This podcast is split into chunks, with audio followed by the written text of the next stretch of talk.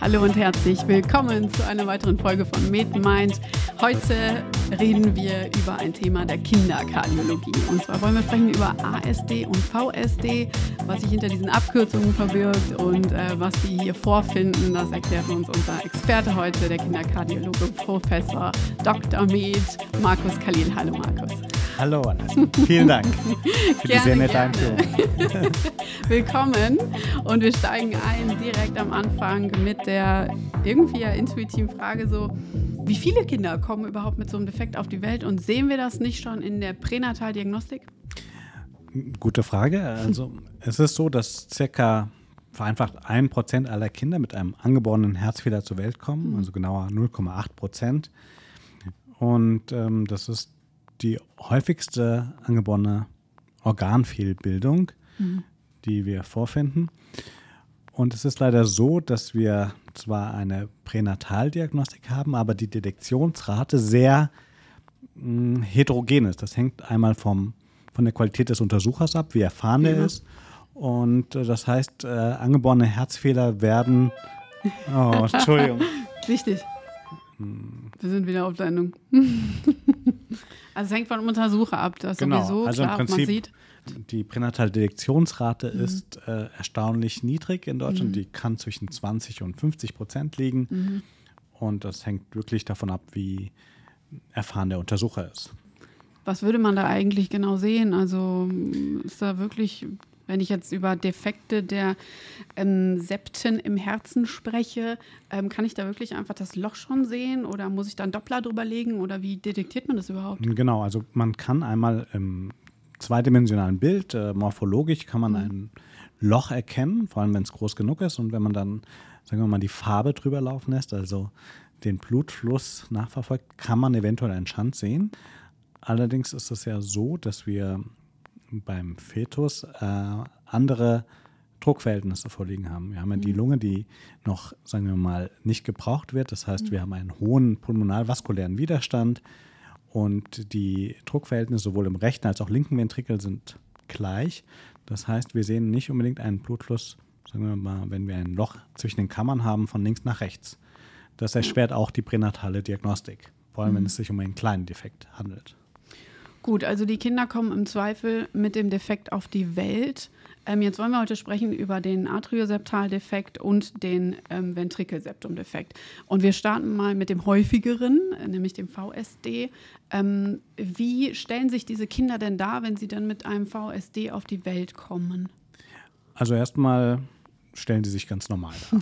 Das fällt überhaupt gar nicht erstmal auf. Mhm. Es wird ja erst dann ähm, zu einem klinischen Problem, sage ich mal, wenn wir auf der einen Seite einen hohen Druck haben auf der anderen Seite einen niedrigen Druck und es kommt dann zu einem Fluss von der einen Seite zur anderen.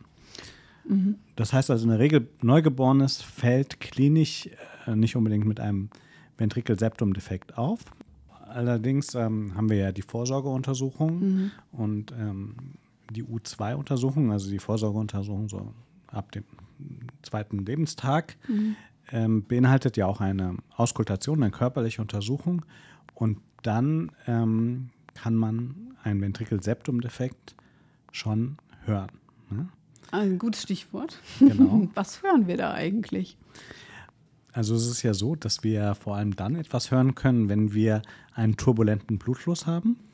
Und wenn wir jetzt einen Ventrikelseptumdefekt haben, also einen Defekt zwischen den beiden Kammern und wir schon einen Druckabfall auf der rechten Seite haben, dann fließt ja Blut von links nach rechts mhm. mit einer hohen Geschwindigkeit und das führt zu einem Holosystolikum. Also das ist, muss man sagen, beim Neugeborenen, das hat eine Frequenz, sagen wir mal eine Herzfrequenz von 160 pro Minute, mhm. wenn es schreit auch mal 200. Da ist es, äh, sagen wir mal, schwierig, ein Diastolikum zu hören. Man hört eigentlich sowieso immer nur ein Systolikum, okay. wenn man drauf hört, ehrlich gesagt. Und man hört dann dieses Zischen, ja? Mhm. ein relativ lautes, zichendes Geräusch. Da wird man auch schon stutzig. Also das ist ja, das ist ja ein Herzgeräusch, also es ist pathologisch. Sehe ich andere Symptome? Sehe ich dem Kind vielleicht irgendwie, hm, jetzt kommt sowas ins Spiel wie eine Zyanose oder so? Sehe ich sowas eigentlich schon bei den Kindern? Nein, also es kommt zu keiner Zyanose und es kommt in der Regel auch noch zu keinen Symptomen. Mhm. Mhm. Also vielleicht sollten wir nochmal auf die Druckverhältnisse drauf eingehen wenn man sich jetzt so Mit vorstellt, mit Zahlen, wir können ja mal Zahlenbeispiele nennen. Also wir haben jetzt im rechten Vorhof, ähm, also ist ja der ZVD, bei so einem kleinen Kind einen Druck von, sagen wir mal, 3 mm Hg. Der linke Vorhof hat meistens einen Druck, der ist so 2-3 mm Hg höher, sagen wir 6 bis 7. Der linke Ventrikel, der ähm, hat dann einen, einen systolischen Druck von 80 und enddiastolisch dann auch von 6.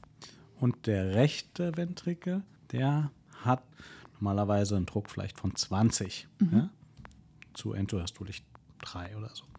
Also das wäre jetzt eine große Differenz zwischen links Ja. und rechts. Das heißt, wenn wir jetzt ein, ein Loch haben zwischen den beiden Kammern, fließt von der linken Kammer mit dem systolischen Druck von 80 Blut relativ zügig nach rechts über dieses Loch, ja, weil wir da nur einen Druck von 20 haben. Aber direkt nach der Geburt, die Lunge hat sich jetzt gerade erst entfaltet, vorher war der Druck fast gleich hoch, ist der Druck noch angehoben in der rechten Herzkammer. Das heißt, der ist jetzt am ersten, zweiten Lebenstag vielleicht noch bei annähernd systemisch, vielleicht bei 50 zum Beispiel. Das heißt, man kann den VSD hören, aber es muss nicht sein, gerade wenn der Druck etwas verzögert abfällt. Aber vor allem führt dieser verzögerte Abfall auch dazu, dass wir eine Bremse haben. Es fließt, auch wenn das Loch groß ist, noch relativ wenig Blut nach rechts. Und dieser Druck, der, der pulmonalvaskuläre Widerstand, so nennt er sich, der fällt in den ersten zwei bis sechs Wochen ab. Das heißt, in dieser Zeit fällt mein Druck auf, de, auf der rechten Seite und entsprechend fließt mehr Blut von links nach rechts. Und das kann dann auch zu den Symptomen führen. Das heißt, beim Schandvitium haben wir in der Regel keine Probleme direkt nach der Geburt, sondern erst mit dem Abfall des pulmonalvaskulären Widerstandes. Und ähm, wenn wir jetzt über VSDs oder Ventrikelseptumdefekte sprechen, dann kann man sagen, okay, wir haben äh, natürlich verschiedene Lokalisationen. Die können membranös sein, also perimembranös, die können muskulär mittendrin liegen, apikal. Aber ähm, vielleicht ist es einfacher, wenn man von kleinen, mittelgroßen und großen Defekten spricht. Ja? Woran macht man klein, mittelgroß oder groß fest? Ist Ja. das der Durchmesser oder was bestimmt die? Der, genau, Anteile? also im Prinzip äh, ist es der Durchmesser und die daraus resultierende Klinik. Also wenn man jetzt einfach mal physiologisch denkt, da muss man sich überlegen, wovon hängt denn das Schandvolumen ab? Und Schandvolumen ist abhängig einmal von der Defektgröße, von der Compliance der Ventrikel, also wie ähm, dehnbar sind, ja, wie genau. viel geben Mhm. die nach, um Blut aufzunehmen und vom pulmonalvaskulären Widerstand, haben wir Mhm. jetzt gesagt. Wenn wir jetzt einen kleinen Defekt haben, bedeutet das, dass es nicht zu einem Druckausgleich kommt. Also wir haben Mhm. auf der einen Seite einen hohen Druck, auf der anderen Seite einen niedrigen Druck und dann zieht das Blut einmal durch, aber der Druckunterschied bleibt halten und es ist auch ein geringes Schandvolumen. Okay. Das heißt, das sind Defekte, die man sehr gut hört. Es gibt ja noch den alten Spruch, viel Lärm um nichts, ja. Genau, ja. Ja, weil diese kleinen Löcher machen, äh, das zicht einfach wirklich laut da durch. Es fließt mit einer hohen Geschwindigkeit. Das ist wie wenn, wenn man einen Gartenschlauch zudrückt, dann zicht das da auch mehr raus. äh, Und das sind Defekte, die man sehr gut hört, die aber klinisch jetzt zu keinen Problemen führen, weil es ein geringes Schandvolumen ist. Wächst sich sowas eigentlich aus? Das kann je nach Lokalisation ja, sich auch auswachsen. Ähm, diese Defekte werden, wachsen jetzt nicht mit, während das Herz ja eigentlich weiter wächst. Also sie werden relativ gesehen kleiner. Gut. Es gibt ähm, ein paar Ausnahmen, wenn jetzt dieser Defekt sehr nah an der Aortenklappe ist, dann kann er, auch wenn er klein ist, eine Sogwirkung auf die Klappe ausüben. Und dann ist der Defekt nicht durch sein Schandvolumen ein Problem, aber durch seine Lokalisation, weil dadurch, dass er die Aortenklappe immer einzieht, durch wie so ein Sog, kann die einen Schaden nehmen. Und wenn wir das sehen und diese Aortenklappe auch eine Undichtigkeit aufweist, dann ist das ein Defekt, der operiert werden sollte. Also die kleinen Defekte, die sind äh, asymptomatisch. Die würde man im Zweifel erstmal so Beobachten. hinnehmen. Genau. Ähm, die mittelgroßen und die großen, wie ähm, würde man die noch einteilen? Genau, wenn wir einen mittelgroßen Defekt haben, dann würde man sagen, okay, der Druckunterschied bleibt erhalten, Aber wir sehen, dass wir eine Volumenbelastung haben. Mhm. Jetzt, was schätzt du, welche Kammer wird äh, durch einen ja, VSD belastet? Vermutlich rechts. Ne? Ja, also genau, das, das ist so das, was man meistens denkt. Mhm. Aber jetzt muss man überlegen, wann kommt es zum Schand? In der Systole oder der Diastole? Ja? Es ist mhm. während der Systole, wenn der linke, die linke Herzkammer sich kontrahiert, ja. fließt das Blut nach rechts. Mhm. Und was macht die rechte Herzkammer in dem Moment? Kontrahiert sich genau. auch ja. und die Pulmonalklappe ist offen. Das mhm. heißt, dieses Blut fließt direkt weiter in die Pulmonalis. Die rechte Herzkammer, die merkt überhaupt gar nicht, dass da Blut rüberfließt. Okay. Stattdessen fließt über den VSD das Blut direkt in die Lunge und kommt mhm. wieder nach links. Das heißt, die linke ah, Herzkammer kriegt mhm. das Blut wieder zurück, hat also vermehrte Arbeit und mhm. ist dadurch volumenbelastet. Das heißt, ein VSD ist eine, führt zu einer Volumenbelastung der linken Herzseite. Gepackt. Haben wir jetzt gelernt, also, alle, ich auch.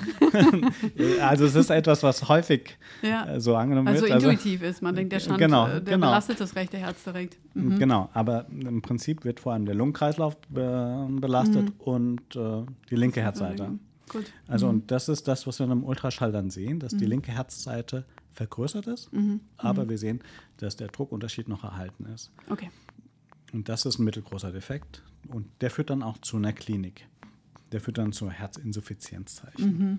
So, ja. Jetzt kann man sich vorstellen, was, wie, wie, fällt denn so ein Kind mit einer Herzinsuffizienz auf, so ein Säugling, belastungseingeschränkt. Was ist die Hauptbelastung äh, von so einem, sagen wir mal, sechs, acht Wochen alten Säugling? Was, er schreit halt viel. Der schreit viel und, äh, und seine Haupttätigkeit ist im Prinzip. Viel, aber er möchte auch ein bisschen was trinken. Genau, und trinken ist seine Hauptbeschäftigung und ja. das ist. Äh, und das äh, kriegt er nicht mehr ganz hin. Ja? Mhm. Also deswegen haben wir, also ein Herzinsuffizienzzeichen wäre ähm, eine Trinkschwäche.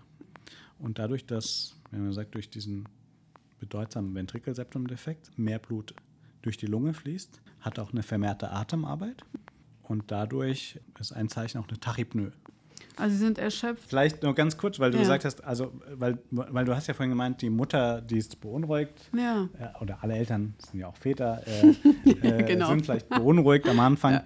Also es ist so, wenn man jetzt so einen Ventrikelseptumdefekt beim Neugeborenen sieht, dann kann man die Eltern darüber aufklären. Moment, wir haben jetzt hier ein, ein Defekt, ein Loch. Mhm.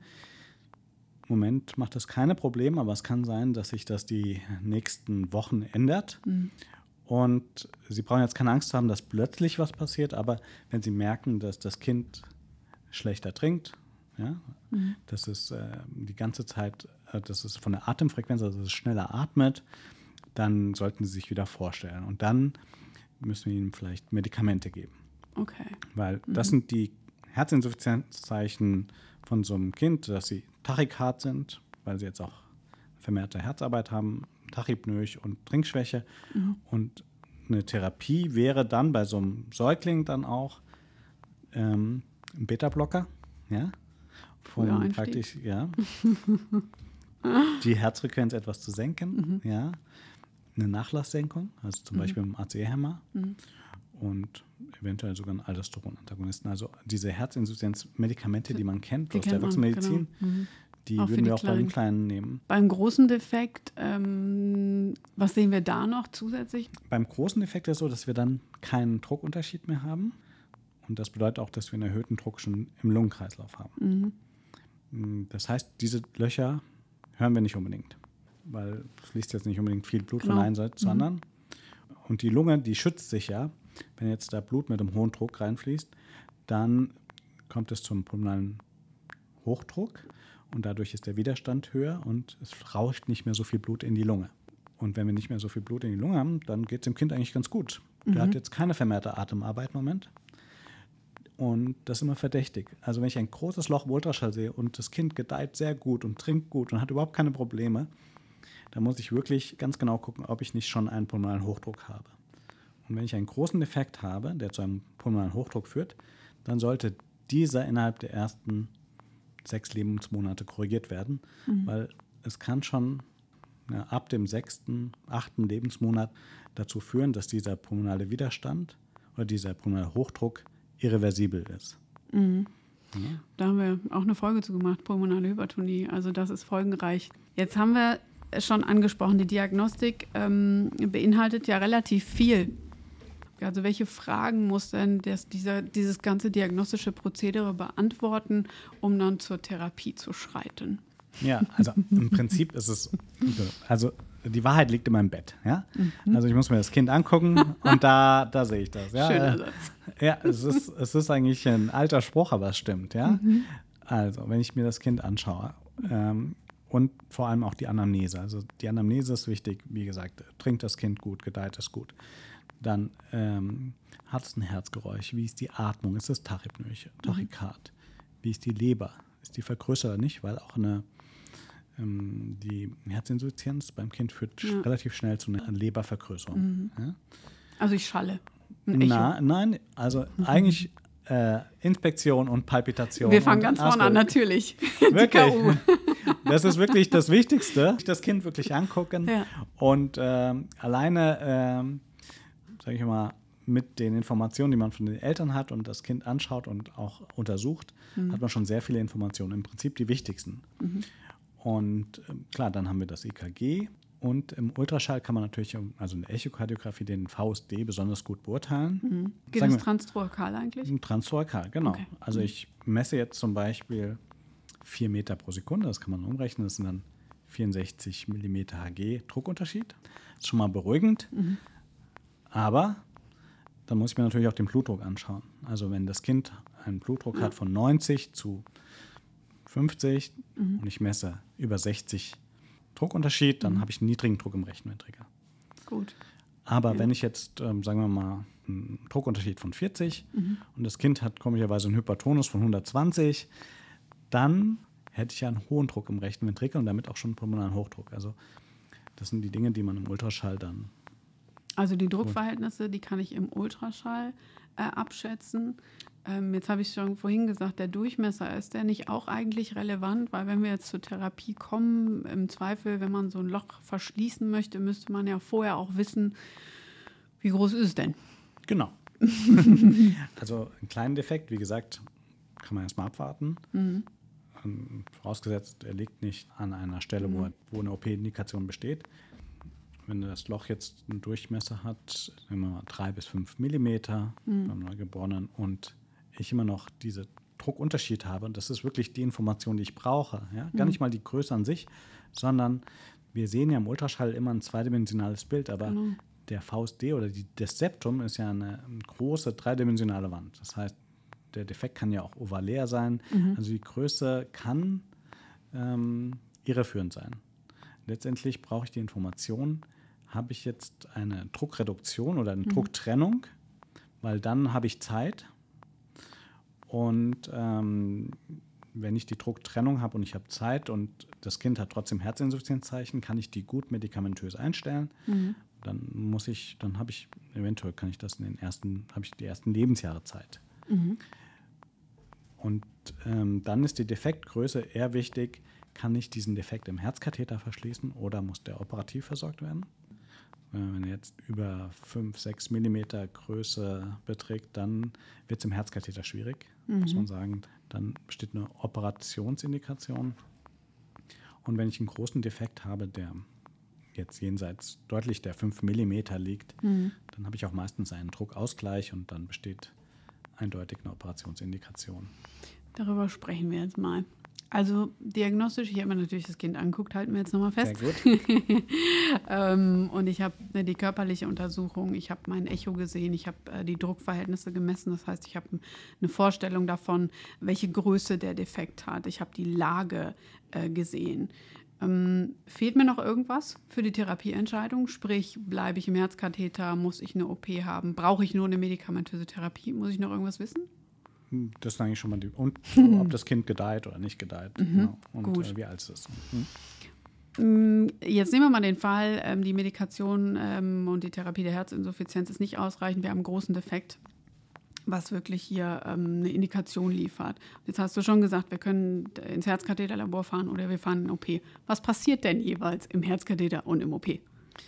Okay, also wenn wir jetzt, äh, also wenn wir jetzt einen Defekt haben, den wir im Herzkatheter verschließen könnten, mhm dann ähm, wollen wir ein Schirmchen einsetzen, so mhm. nennt sich das. Das ist praktisch ein Device, das sieht aus wie ein Doppelschirm. Und das ist, besteht aus einer Legierung, die man äh, die verformbar ist, mhm. die man also in einen Schlauch reinziehen kann. Das ist der Katheter. Mhm. Und ähm, man muss dann diesen Defekt sondieren mit mhm. einem Schlauch. Im Prinzip versucht man über das Loch drüber zu kommen mit einem Herzkatheter, mhm. Lässt, schiebt dann dieses Schirmchen zur Hälfte raus, dass dann die eine Seite aufploppt, mhm. zieht den dann an den Defekt ran und zieht den Schlauch dann so zurück, dass dann die zweite Seite aufploppt und dann hat man einen Doppelschirm um den Defekt herumgelegt. Geht man von links? Man kann sowohl von links als auch rechts gehen. Das ja. sind mehr so die technischen äh, Herausforderungen, welcher, wie die Lage des Defektes ist und wie klein das Kind ist, weil für einen großen, größeren Defekt bräuchte man ein größeres Schirmchen und das wiederum braucht einen größeren Katheter. Mhm. Und also beim Kleinkind würden wir über die Arterien nur einen Katheter mit einem geringen Durchmesser wählen mhm. und über die Vene können wir etwas großzügiger sein. Okay. Mhm. In welchem Bereich sind wir da? French ist die Einheit? Genau. Also arteriell würden wir nur bis vier French gehen und venös können wir auch beim Neugeborenen auch mal bis zu sechs oder beim Säugling sechs ja, French einsetzen. Ja? Okay. Aber also sehr elegant, man. Es ist wirklich einfach ein Cocktailschirmchen. Ich kann es vorbringen, über den Defekt legen, ausfahren und lege praktisch von beiden Seiten ähm, so, ein, so ein Gitter an. Was ist das eigentlich genau. für ein Material genau? Nithinol nennt sich das. Mhm. Gut, jetzt wissen wir mehr. genau. Also es ist verformbar und äh, mhm. es äh, hat eine sogenannte Memory-Funktion. Also wenn es rausploppt, hat es wieder seine ursprüngliche Funktion. Gut. Und damit ist das Problem gelöst? Wächst, also wächst es dann praktisch, verwächst es äh, mit dem ähm, Endokard und, und überhaupt mit den Strukturen da und wächst vor allen Dingen mit?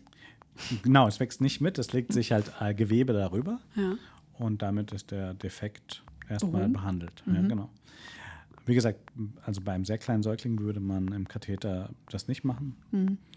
Wenn wir jetzt einen Defekt haben, der beim kleinen Säugling behandelt werden muss, mhm.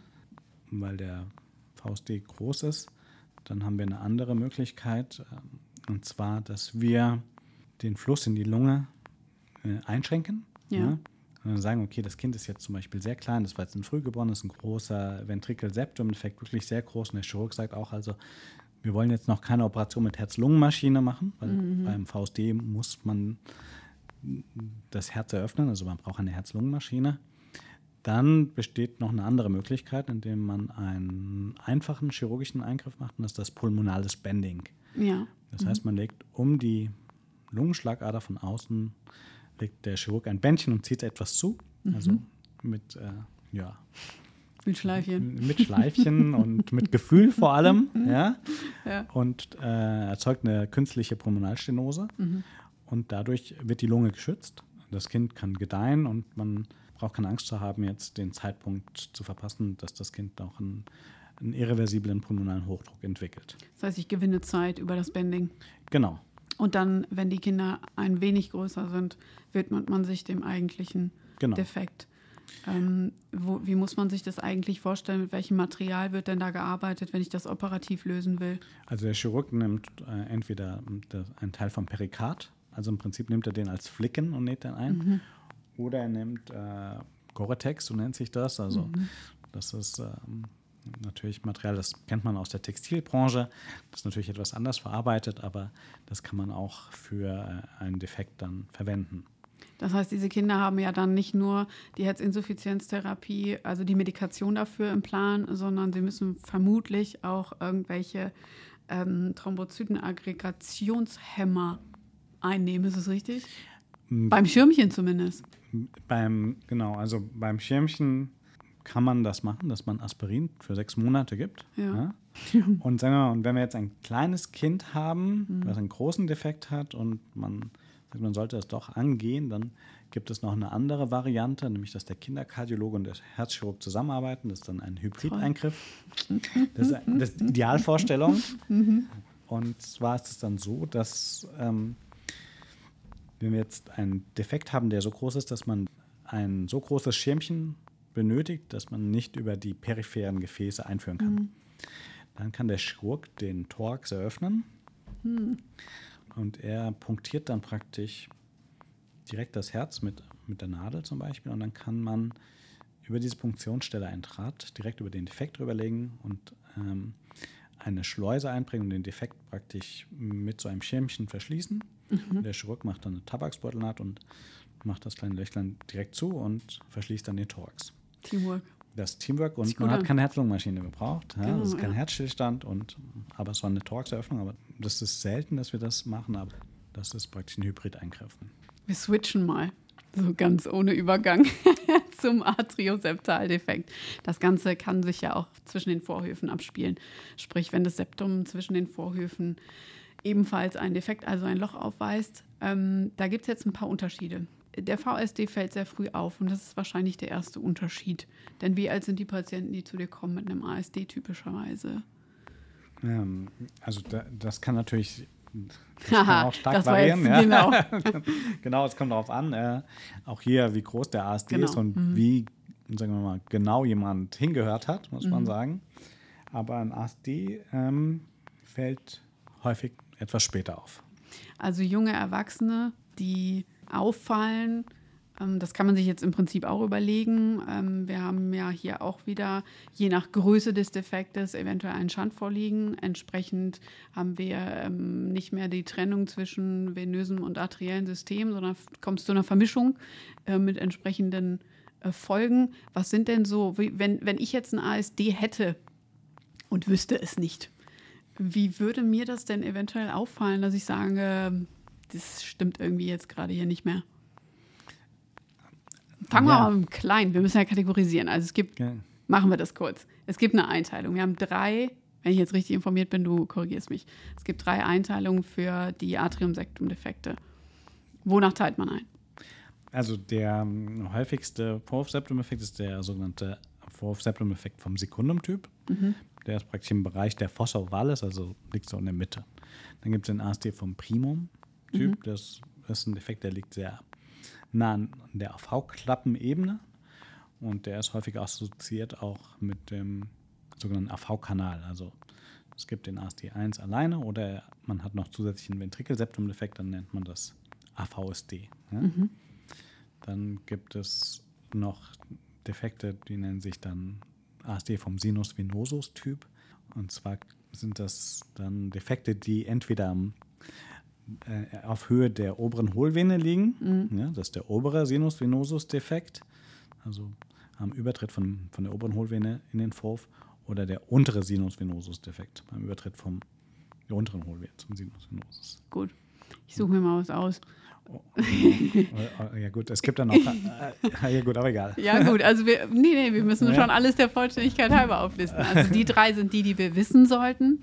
Es gibt noch Coronarsinus, also Mhm. der Coronarsinus ist ja, mh, mündet ja auch im rechten Vorhof und Mhm. auch der kann zum Beispiel einen Defekt aufweisen. Mhm. Ja? Und der häufigste, hattest du jetzt gesagt, ist der sogenannte ASD2, also der äh, Ostium Secundum Defekt. Ähm, wenn ich einen ASD2 jetzt hätte, was, was würde mir denn auffallen? Also mh, das hängt so ein bisschen davon ab, äh, machst du viel Sport? Ja, natürlich. Ja?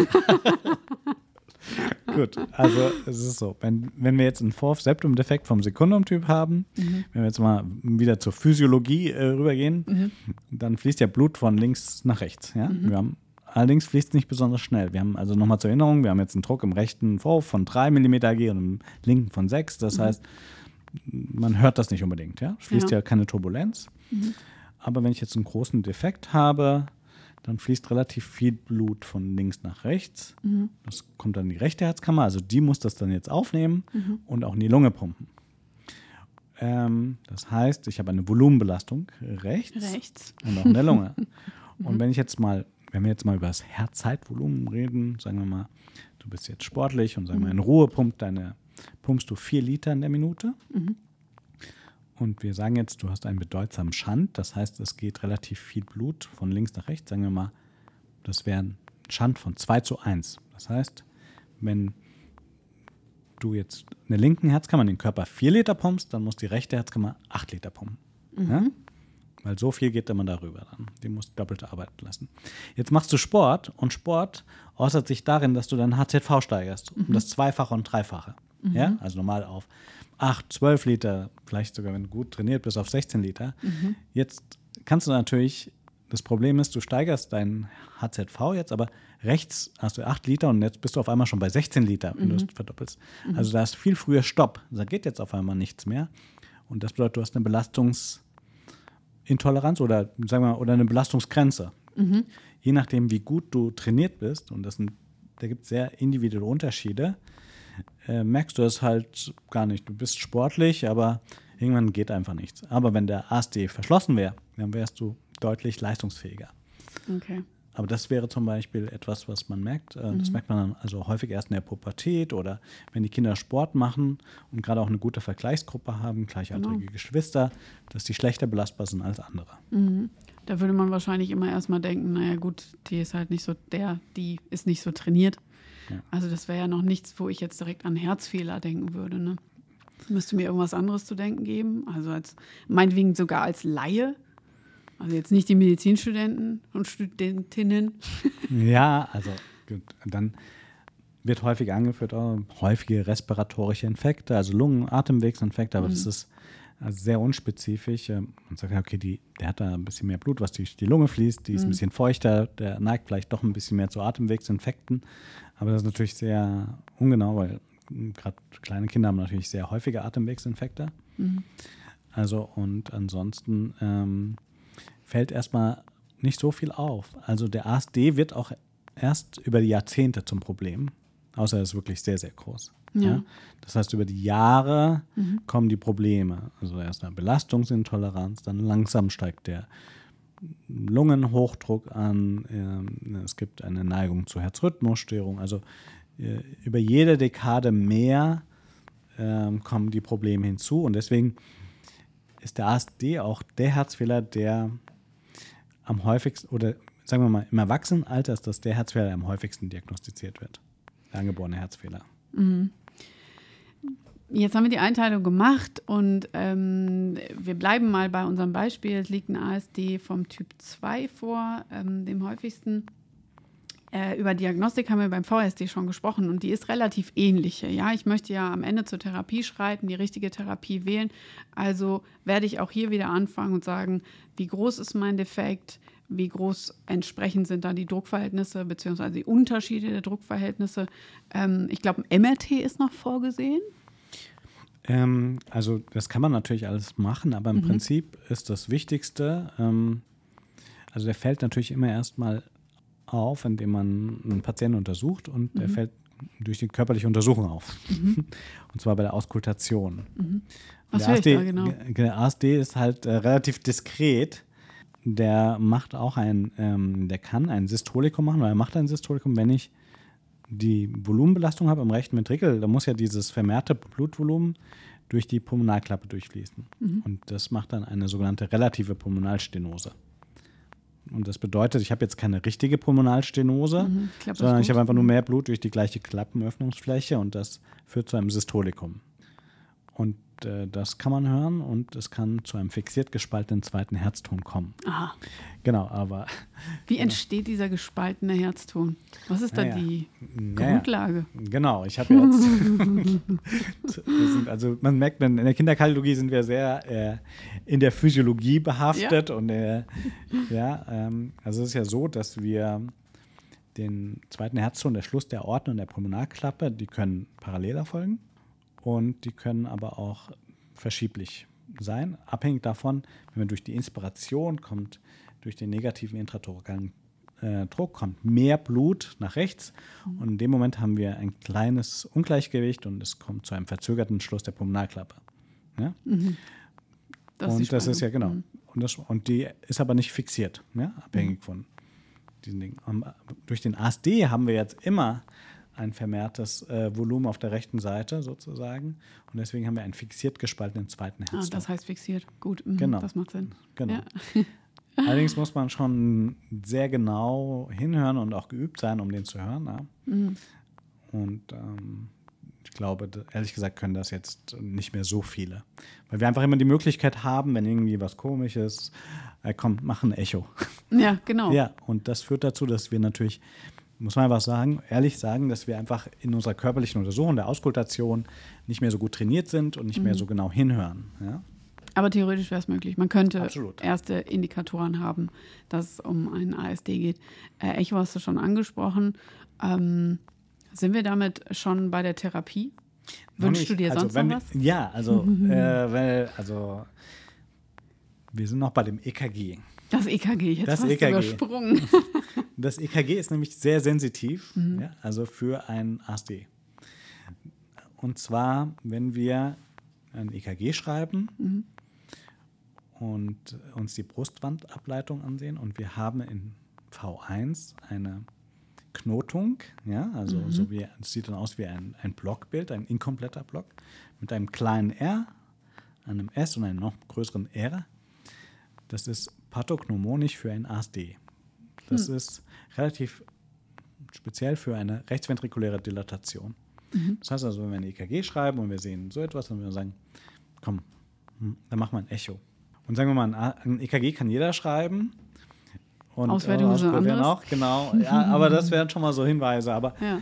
äh, natürlich in der Realität ist es so, wenn da, wo ein EKG geschrieben wird, wird meistens auch gleich ein Echo gemacht.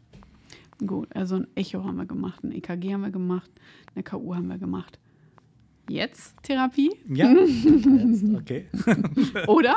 Doch, doch, absolut. Jetzt muss man entscheiden, okay, macht man den ASD zu oder nicht? Mhm. Jetzt ist es so, der ASD, der führt jetzt, wie gesagt, erst, also über Jahrzehnte meistens, eher zu einem Problem. Er kann auch schon etwas früher dazu führen. Das heißt aber, wir müssen ihn jetzt nicht im Kleinkindesalter verschließen. Mhm. Also nur in Ausnahmen wirklich. Und mh, unsere Herangehensweise ist, wenn der Defekt so groß ist, dass er zu einer rechtsventrikulären Volumenbelastung führt, dann Mhm. besteht ja eine Indikation. Indikation und in der Regel kann man die meisten Vorhof-Septum-Defekte im Herzkatheter verschließen. Und wir wählen als Zeitpunkt, das ist so ein bisschen willkürlich, eigentlich so den Zeitraum vor der Einschulung. Ne? Und dann ähm, kommen diese Patienten und dann wird der Defekt mit so einem Schirmchen, Doppelschirmchen im Katheter äh, verschlossen. Ist das das gleiche Schirmchen wie beim VSD? Das, hat, das sieht ein bisschen anders aus. Ja. Ähm, und Voraussetzung ist natürlich für so einen Doppelschirm, dass man ausreichende Ränder hat. Der muss sich ja festhalten. Und wenn der Defekt so liegt, dass er keine ausreichenden Ränder hat, ähm, das ein ist das, was wir im Urteil- das- 1 zum Beispiel. ja, aber auch so ein ASD2, wenn er jetzt, der, der liegt zwar in der Fossa ovalis, aber der kann auch oval sein Mhm. und der kann zum Beispiel mm, ein, eine Ausziehung zur unteren Hohlvene haben, also dass er da keinen Rand hat, Mhm. dann wäre er im Herzkatheter nicht verschließbar. Also eine gewisse Symmetrie muss der Defekt aufweisen, sonst ist es. Ja, oder er muss, äh, er muss an bestimmten definierten Punkten ausreichende Ränder haben, damit der Schirm halten kann. Mhm. Wenn der Schirm nicht funktioniert, dann sind wir natürlich wieder im OP. Genau. Und da muss man dann den im Zweifel jungen Erwachsenen erklären, dass sie jetzt eine Herz-OP vor sich haben. Genau, also wenn der ASD jetzt spät diagnostiziert wird, dann Mhm. wird er dann, wenn er im Herzkatheter nicht verschlossen werden kann, dann werden die operiert. Gleiches Verfahren. Auch Perikard-Patch. Genau, Perikardpatch Mhm. gilt meistens für einen ASD. Aber wenn wir jetzt ein kleines Kind haben und der im Herzkatheter nicht verschließbar ist, dann wird er auch chirurgisch verschlossen. Mhm. Und das ähm, geht sehr gut, hat ein extrem geringes ähm, Operationsrisiko. Gibt es Gegenargumente gegen diesen Eingriff? Gibt es Situationen, in denen man sagt, man verschließt diesen Defekt nicht? Gibt es immer. Also es gibt natürlich immer bestimmte Situationen, wo man sich Ja. das überlegen muss. Ähm, also wenn der ASD natürlich sehr klein ist, also dann besteht Dann keine Indikation. damit, ja. Genau. Wenn der klein ist äh, und zu keiner Belastung führt, dann muss man ihn auch nicht verschließen. Und ähm, Ich hatte mal was gelesen von der Eisenmenger-Reaktion. Ich werfe es einfach mal in den Raum. ähm, dass das tatsächlich eine Kontraindikation wäre ähm, für ein, eine Verschlusstechnik, sondern dann würde man tatsächlich zur Ultima Ratio schreiten und eine Herz-Lungentransplantation vornehmen. Bin ich hier richtig informiert? Jetzt ja, erzähle ich hier einfach was so ganz schlau. ja vielleicht klären wir ganz erst mal platt Eisen. hier, genau. Ja, ist- genau. war jetzt mein ich weiß, Moment. Ich überlege gerade, ich bin etwas sprachlos, weil ich jetzt nicht weiß, wo ich anfangen soll. War genau. den Kinderkardiologen Äh, belehrt genau. hier heute. genau. Also mich jetzt mal platt gemacht. Wir fangen mal an mit der Okay. Eisenmenger-Reaktion. Äh, genau. Müssen wir das noch erklären? Ich glaube schon, doch. Okay, also ja gut. Also dann kommen wir nochmal zu dem VSD. Ja? Ja. Wir haben Ja. jetzt einen großen Defekt und der führt jetzt dazu, dass wir einen pulmonalen Hochdruck haben. Das heißt, die Lungengefäße, die Muscularis reagiert und zieht sich zusammen als Schutz. Und der VSD wird jetzt nicht rechtzeitig äh, operativ korrigiert. Und ähm, dann ist dieser Prozess von der sagen wir mal, Hypertrophie der, Pulmon der Pulmonalsgefäße nicht mehr aufhaltbar. Der schreitet immer weiter fort. Das führt dazu, dass der rechte Ventrikel einen sehr hohen Druck aufbringen muss, um noch Blut durch die Lunge zu kriegen. Wir haben einen pulmonalen Hochdruck. Ja. Und wenn wir das Loch jetzt zumachen würden, dann würde der rechte Ventrikel das alleine nicht mehr schaffen. Ja? Und wir hätten ein Rechtsherzversagen. Weil der Druck in der Lunge inzwischen, weil es sehr, sehr, sehr eng ist, Ja. sagen wir mal, inzwischen höher ist als im System. Und das bedeutet auch, dass wir jetzt nicht mehr einen Links-Rechts-Stand haben, sondern ein Teil vom Blut von der rechten Seite fließt jetzt direkt über das Loch auch nach links, weil der Druck jetzt in der Lunge praktisch gleich hoch oder höher ist als im System. Das ist der, das ist der Break-Even sozusagen. Wenn, die, wenn das Verhältnis kippt, also der Lungendruck höher wird als der Systemdruck, dann habe ich eine Schandumkehr. Ist das Genau. richtig? Okay. Mhm. Und ähm, das nennt man dann Eisenmenger, Eisenmenger-Reaktion. Tada. Ja? Und ähm, dann ist ein solcher Schand nicht mehr verschließbar. Im Prinzip auch schon vorher, wenn man einen sehr hohen Druck hat und man annehmen muss, dass, dieser, dass die Pulmonalgefäße nicht mehr reagibel sind. Das heißt, wenn ich das Loch schon zumache, dann ähm, muss der rechte Ventrikel mit einem sehr hohen Druck fertig werden und das schafft er nicht. Gut. Das heißt, dann darf ich einen solches, solchen Defekt nicht mehr verschließen. Das ist ein, ein schwieriges Feld, gerade jetzt so im Rahmen der, sagen wir mal, auch der Flüchtlingskrise haben wir viele Patienten bekommen, die Defekte haben, die nicht in der Kindheit verschlossen worden sind, ja, Ventrikel-Septum-Defekte. Und dann muss man entscheiden, kann man die noch verschließen ja, oder nicht. Das ist dann ein großes Gebiet. Man macht dann Herzkatheter, dann schaut man, gibt man zum Beispiel NO oder NO und Sauerstoff und schaut, ob die Lungengefäß, der Widerstand noch reagiert, abfällt oder nicht. Und dann kann man, wenn man denkt, okay, der schafft das, dann kann man so einen Ventrikel-Septum-Defekt zum Beispiel verschließen, aber lässt Genau. einen kleinen Defekt übrig als Also- Überlauf. Genau, so peu à peu, dass man das nicht direkt komplett. Genau, man macht ein Fenster rein. Genau, schön, ja, ein Genau. Fenster. Und man muss sagen, Eisenmenger-Reaktion kommt eher bei großen Schanz, also bei einem Ventrikel-Septum-Defekt oder beim Ductus arteriosus. erwähnt. Bei einem Vorhof-Septum-Defekt kann es theoretisch auch zu einer Eisenmenger-Reaktion kommen über die Jahre, aber es ist sehr viel seltener. Und meistens kommen da noch andere Komponenten dazu, die, dass man eine gewisse Neigung zum pulmonalen Hochdruck hat. Dann fassen wir zusammen.